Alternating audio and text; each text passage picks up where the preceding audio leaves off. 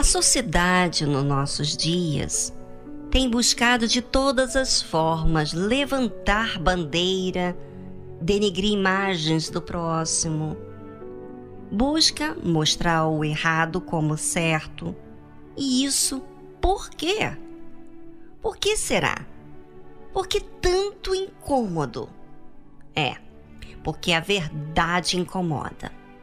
A verdade ofende muitas pessoas, porque essas pessoas querem viver no erro, se delicia nos prazeres e querem a todo custo convencer a outras pessoas a verem o erro, o pecado, como algo bom, natural.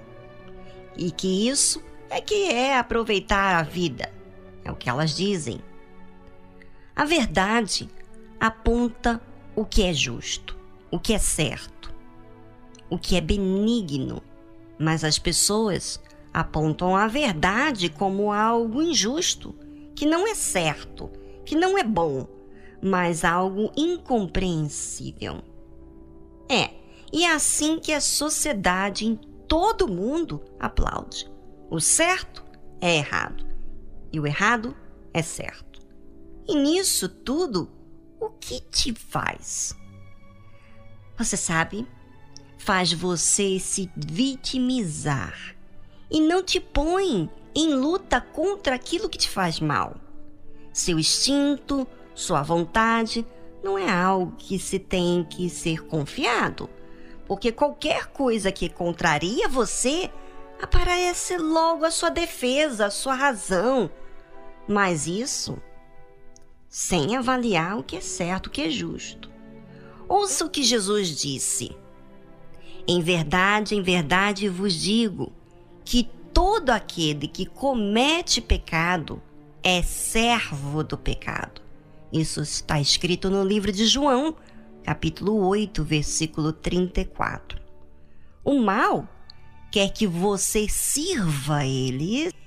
É o motivo pelo qual todo mundo aplaude o mal, porque o mal vai dominar a sua mente. É isso que ele quer. E justamente quando o mal se torna o seu senhor, então pense: pode vir coisa boa de um senhor sendo ele mal? Pode o bem morar com você se você serve o mal? Bem, então, você vai servir a um Senhor de qualquer jeito, independentemente da sua religião. Você vai servir a Deus ou o diabo.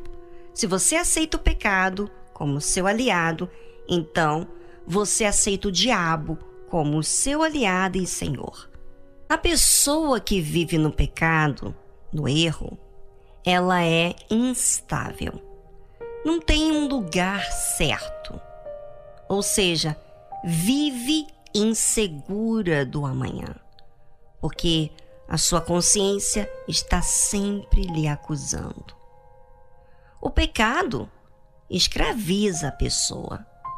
Ela não consegue mudar, oprime, coloca um fardo que não é fácil de levar, porque traz vários prejuízos que atacam outras áreas da vida. Primeiro com ela mesma e depois segue com a família e assim vai se arrastando aquele mal. Quem se sujeita ao pecado aceita viver em uma farsa, ilusão, ou seja, uma mentira, que lhe convence que é feliz, porém na realidade não é. Mas aí, quando vem a verdade, a verdade que aponta o que é certo, uns aceitam com unhas e dentes, porque não querem mais viver nesta ilusão. Estava à procura de resposta. Em outras palavras, reconhecem que não são felizes. E há outros que não querem matar o que é certo para viver no errado se sentem envergonhadas em reconhecer que estão erradas. Então, defendem que o erro não está errado. É algo natural do ser humano. Observe que quem quer justificar é porque está inseguro e quer predominar sua mente que lhe acusa. Então, quem é você? Quem é você, ouvinte? Servo do pecado ou servo de Deus? Você quer matar a verdade ou quer apoiar a mentira? Se você se enxerga no pecado, então basta você abandonar esse pecado, essas atitudes reprováveis que você tem cometido.